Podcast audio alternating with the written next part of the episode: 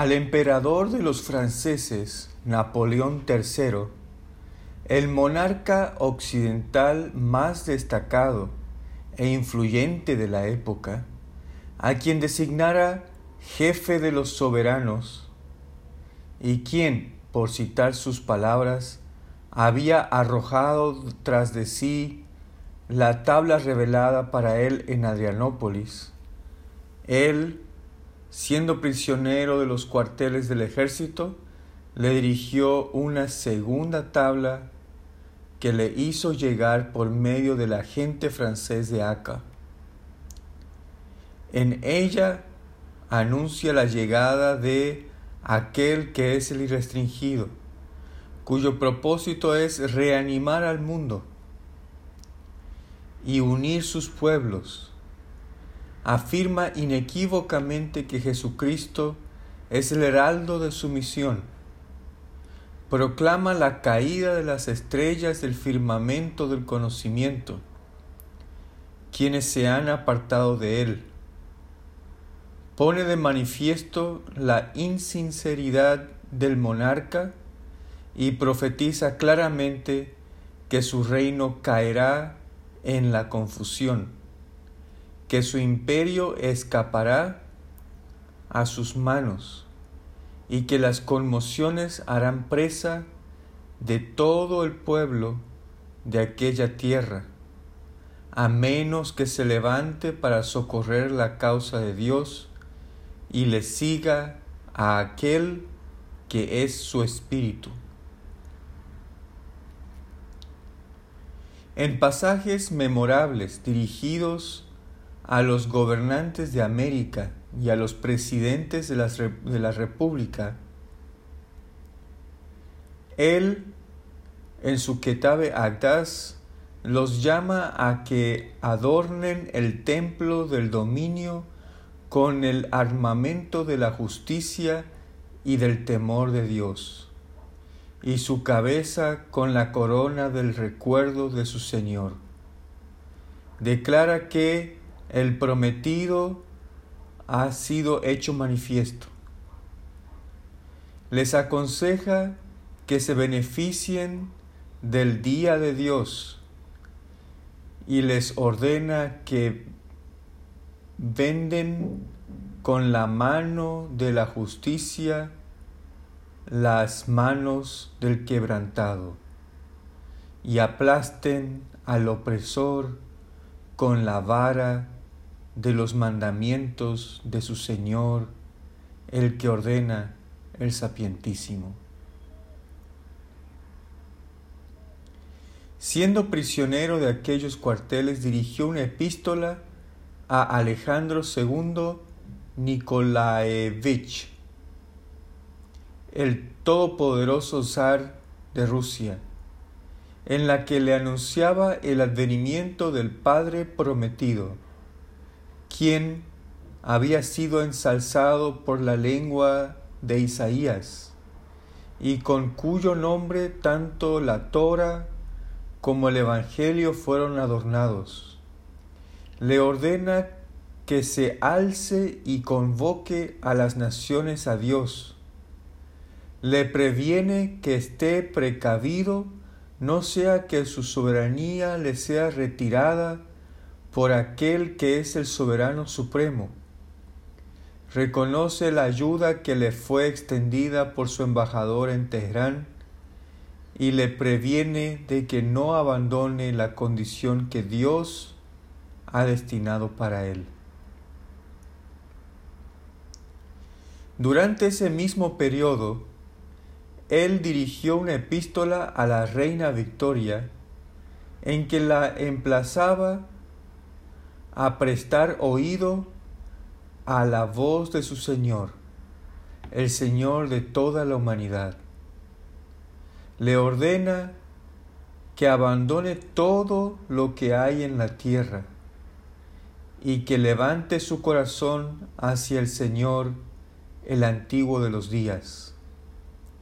Afirma que todo lo que ha sido mencionado en el Evangelio se ha cumplido.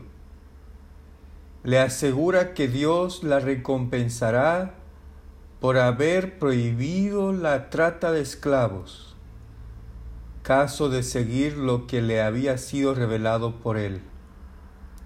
La elogia por haber confiado las riendas del consejo en manos de los representantes del pueblo, a quienes exhorta a considerarse los representantes de todos los que moran en la tierra y a juzgar entre los hombres con justicia pura. En un célebre pasaje dirigido a Guillermo I, rey de Prusia y recién aclamado emperador de una Alemania unificada, él, en su Ketabe Agdas, ordena al soberano que escuche su voz, la voz de Dios mismo. Le previene que preste oído, no sea que el orgullo le prive de reconocer al alba de la revelación divina y le emplaza a que recuerde a aquel, Napoleón III, cuyo poder trascendía su poder, quien cayó postrado en el polvo con gran pérdida. Además, en ese mismo libro, lanza un apóstrofe a las riberas del Rin.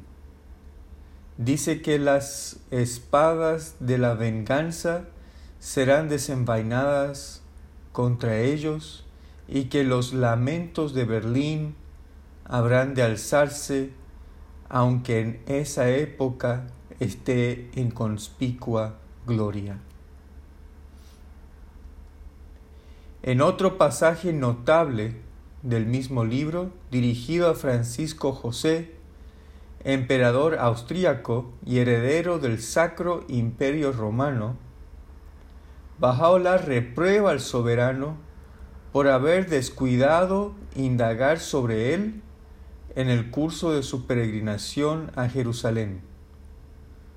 Pone a Dios por testigo de que lo ha encontrado aferrado a la rama sin atender a la raíz. Se apena al observar su extravío y le ordena que abra los ojos y contemple la luz que brilla por encima de este luminoso horizonte.